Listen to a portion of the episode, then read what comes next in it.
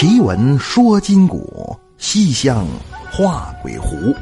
欢迎光临深夜小茶馆，《西厢怪谈》。晚上好，朋友们，欢迎光临深夜小茶馆，收听《西厢怪谈》。我是主播杨派。有岁数大的朋友啊，肯定听过这么几句话，叫“九星照命喜燃灯”。迎吉避凶纳前程，行年之人以解计，保汝平安福寿增啊！这说的是人的一生啊，岁月更替，年之轮回，有你一帆风顺、天赐大运之年，也肯定会有七杀冲路、用神不寿的时候。老百姓讲话，这叫流年不利，那怎么办呢？就有人发明出来这么一套方法。按照每个人的命格之书，对照当年九星方位来顺吉避凶啊！这办法的名字就叫九星照命，俗称夺星。据说呀，遇到对自己有利的星辰，咱们顺势而迎，即有增福旺运之功效；那么对自己有害的星星出现呢，则可闭关不出，以攘灾祸。你像我国古代，甭管哪一朝。都有这么个叫钦天监的机构，横匾四个大字“观象授时”。那这钦天监就有很大一部分功能是帮皇家来看于星象的。但是现在新中国成立之后，这个机构就没有了，那改了个名字叫国家天文台。开个玩笑啊，到现在不少人也都挺信这个的。你像以前凤凰卫视那窦文涛，他就多星。啊，另外什么王菲、赵薇、李连杰，反正宁可信其有呗。那么这种明星富商，甚至达官显贵都趋之若鹜的方法，在老百姓当中的群众基础自然也是非常广泛。那那么今晚就给大伙讲一个躲星的故事。这件事呢，发生在咱节目听友小赵的身上。哥们儿最近刚刚刑满释放，待着没事听咱们节目，那便把自己的亲身经历给我讲了一遍。为什么蹲监狱呢？就跟这躲星有关。那是五年前，小赵大学刚毕业，找了一份销售的工作，自己在城里租了个房子，日子过得那是相当滋润。销售嘛，工作时间弹性比较大。高兴就多干点要是犯懒，反正你说在外跑业务呢，公司也说不出来什么，所以他就三天打鱼两天晒网，这么混日子。家里老说要不就回来吧，但是回去能干嘛呀？反正都是混，小地方还不如城里呢。所以每次回家，只要一说这个，就肯定闹得不太愉快啊，就跟现在年轻人似的，过年回家呀都成负担了。那么这一年春节在家待了七天之后，小赵照例要坐火车返程。他妈说：“儿子呀，你今年呐九星下界命犯火，我找先生给你看了，必须得躲星。要在家我就给你办了。你看你非要回城里，回去干啥？在家找个工作不挺好的吗？这初七就走了，躲星是二十九那天的午时。我跟你说话呢，你老摆弄你那个手机。哎呀妈，我听着了，躲星二十九那几点？”午时嘛，就是十一点到一点。行，我上车了，你回去吧。你看他还恼了，那头也不回，直接就踏上了返程的列车。回到公司一看，大伙全都懒洋洋的，也没个开工的样子。也是啊，刚过完年，哪儿那么快就恢复状态呀？于是小赵便随波逐流，每天上午点个卯，下午就开溜去打游戏了。五年前最火的游戏是什么呢？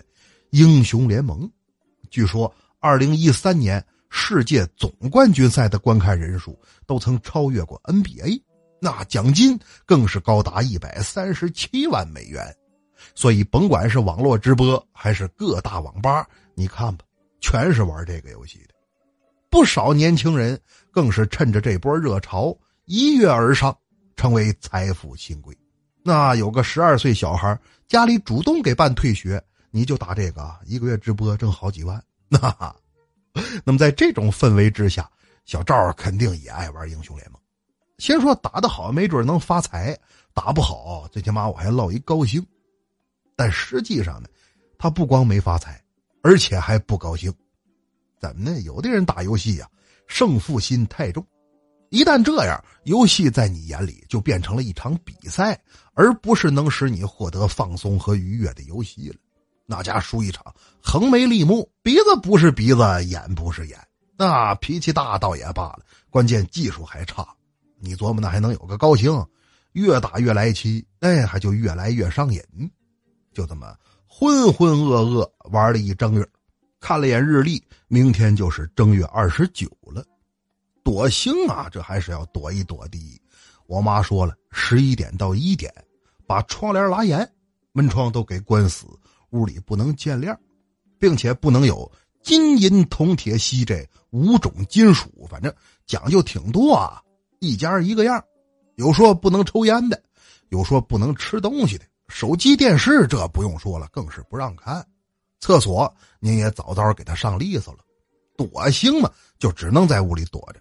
那那么二十九这天，小赵早早准备好一切应用之物，去单位转了一圈之后，直接钻进了网吧。他想的挺好，玩一白天，玩累了，晚上早点回去。十一点到一点，我睡觉多行，也就不怕无聊了。但是这一白天他就不顺。玩游戏呀，怎么玩怎么输，排位赛连败十几场，直接从黄金分段掉到了青铜，看谁都不顺眼呐。队友一个失误就可能引发一场骂战，而且是越骂越坑，再骂就送。那小赵心态早就崩溃了，一旦有人语言挑衅，他连玩都不玩了，直接停下游戏跟人打字对骂。那要骂着不过瘾，还老弄那个线下约战。这个我不说，你们应该也见过。那你不服，你敢告诉我你在哪儿吗？报个地址，信不信我弄死你？那净这个，那说真去打架吗？什么呀？就是逞一时口舌之快，神经病才去的。而且这个为了在气势上压倒对方，你得先问地址啊！你敢说你在哪儿吗？显得自己特别社会。对方呢一听这个，也要考虑一下，我说是不说？要不说，证明我怂了。要说的话，万一他真来打我一顿怎么办呢？那所以要先问。那那么玩了一天，输了一天，本想最后赢一把回家睡觉，可这最后一把也不行。还没等游戏开始呢，选人阶段就已经骂了起来。哪敢等进游戏，小赵一个失误被对方拿到了一血，那也就是首杀。这队友们各种污言秽语就上来了。可他这还嘴还没等骂上两句呢，这时候对方中单说了一句：“你敢告诉我你在哪儿吗？报个地址，信不信我弄死你？”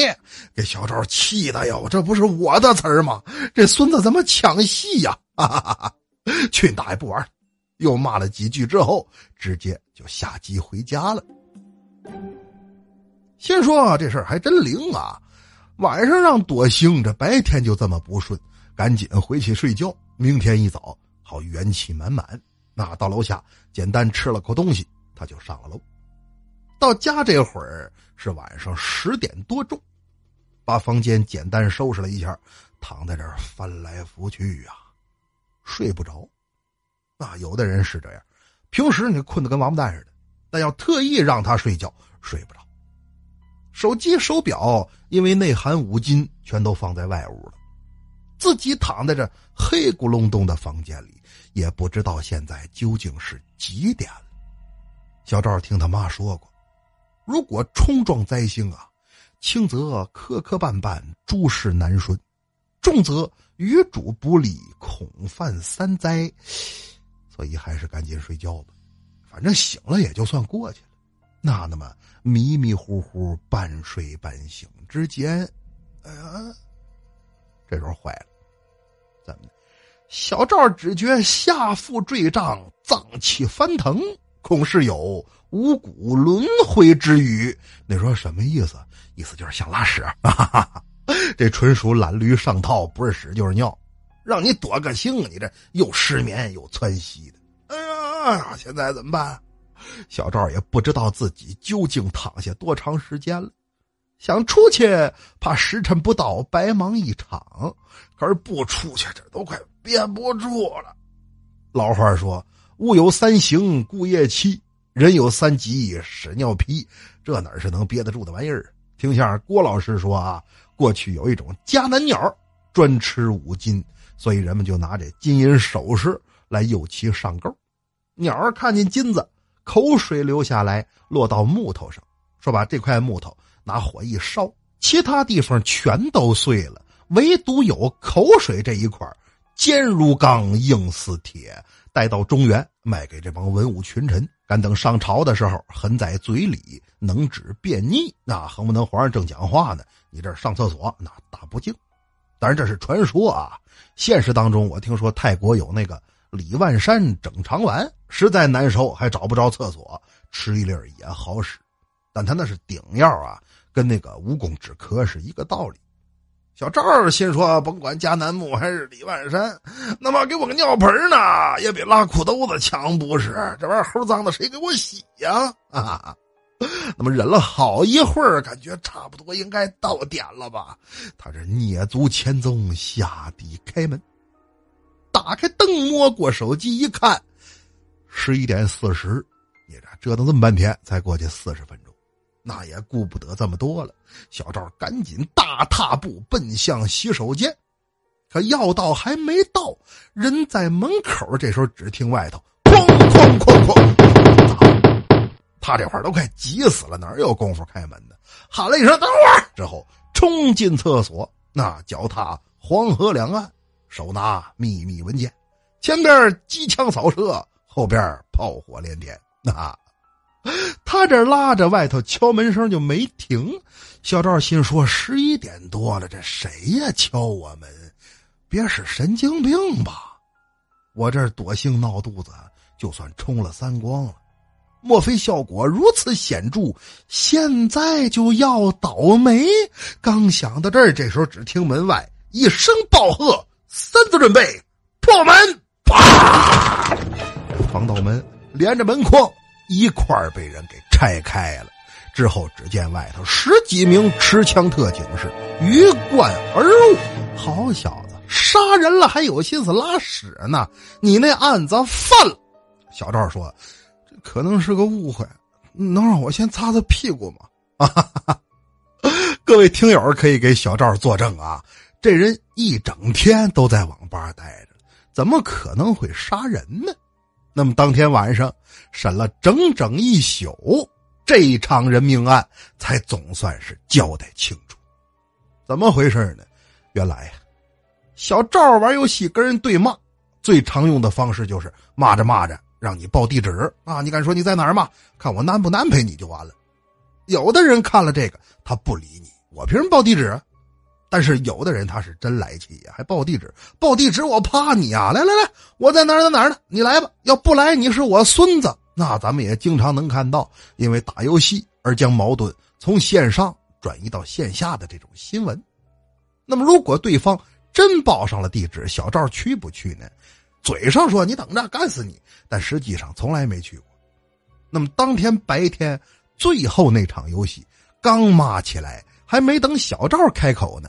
对方率先发难，你敢告诉我你在哪儿吗？报个地址，信不信我弄死你？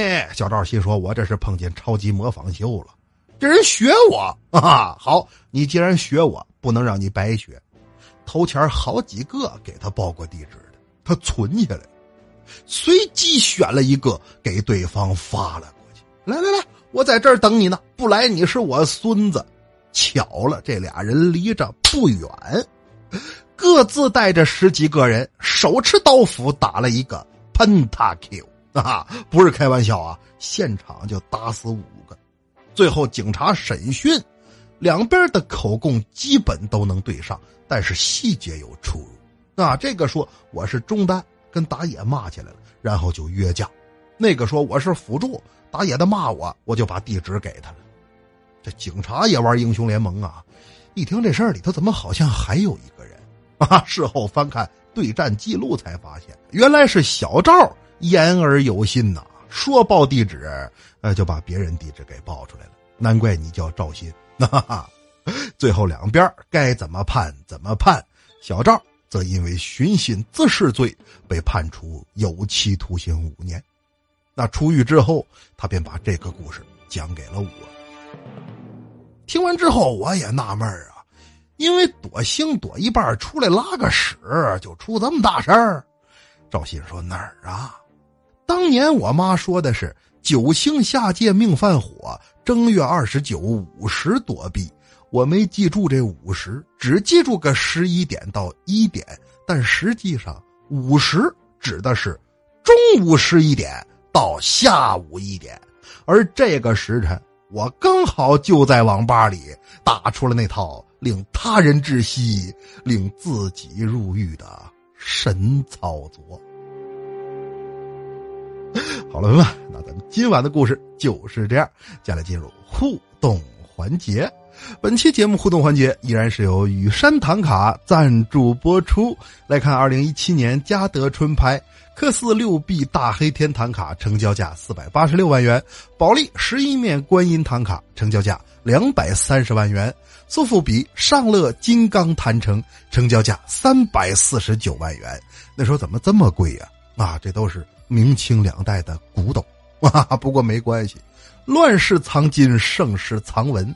今天的文玩就是明天的古玩。你像今天给大家推荐的雨山随身唐卡，就被称为带在身上的庙宇，为我国首批非物质文化遗产。那么雨山唐卡均在青海吴屯上寺内，采用纯天然矿植物及黄金研磨绘制，之后由密宗上师开光加持。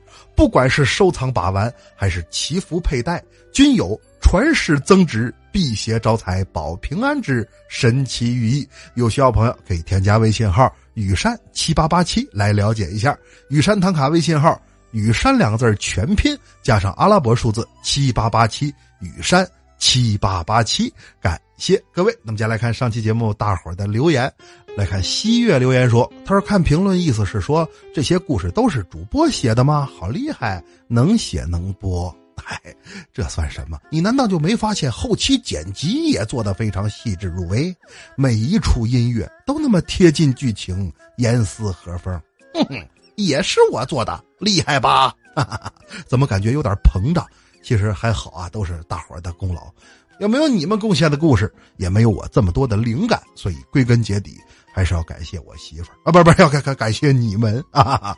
再来看月勾勾连说，他说哈哈，我在地铁上碰见听友了，直接开的外放，派哥声音太有辨识度了，呃，这算不算给我招黑呀？啊，公共场合还是尽量别外放啊，包括宿舍呀、教室之类地方，因为不是每个人都爱听这节目，可能你外放人家不好意思说，但是咱自己心里得有点 C 数，所以还是要保持文明。你要敢外放，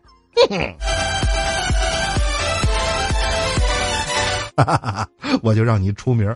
再来看陈炳峰留言说：“他说是不是系统出 bug 了？这里显示怎么我是沙发啊？最近系统的确刚更新那会儿，每个人都只能看到自己的留言，然后几小时之后你再看三百来个沙发，那也不知道是平台故意为之，还是出了什么问题。但是老陈，你在我心里永远是沙发。”哈，再来看老友留言说：“他说从一开始东北农村诡异故事到深夜小茶馆，一直在支持派哥，希望派哥节目听友越来越多。我也就是个男的，我要是女的，我就……你打算干嘛呀？你就是女的，你也不能跟我耍流氓啊！更何况你还是个男的，请不要开始这种幻想 play。”哈哈哈！再来看微尘留言说：“他说派哥，我的心情很矛盾，一边希望你能红赚大钱，点击率一飘十亿。”但是，一边又担心你太红了以后就不好好做节目了，怎么办？哎，这就跟养儿防老是一个道理啊！好些家长既盼着孩子有出息，又怕出息太大再养飞了，所以心情很矛盾。但是到多子，你都别忘了，这节目就是你们家孩子，有一天他要学坏了，你照死里打，你满世界骂，怎么打怎么骂都是应该的，因为你是他爹。但如果他真说说一飘十亿，跟你原本想要的不是一个感觉了，那拿起孩子小时候照片你看看，女大十八变，儿大不由娘，也不必过于伤心，因为归根结底这是你们家孩子。那更何况这孩子也根本不符合社会主义核心价值观，出息不到哪儿去，还望各位爹娘悉心照料，不吝栽培啊。那么书也讲完了，天儿也聊干了，是时候跟大伙儿说晚安了。您可以新浪微博搜索关注“深夜小茶馆”，关注主播动态，或者添加我的私人微信“深夜小茶馆”五个字首字母加上阿拉伯数字五五，来与我交流探讨。感谢各位，更要感谢雨山唐卡对本期节目互动环节的大力支持。收藏唐卡，欢迎添加微信号“雨山七八八七”了解一下。好了，朋友们，奇闻说金谷，细象画鬼狐。感谢光临深夜小茶馆，收听《西厢怪谈》，我是杨派，咱们下期见。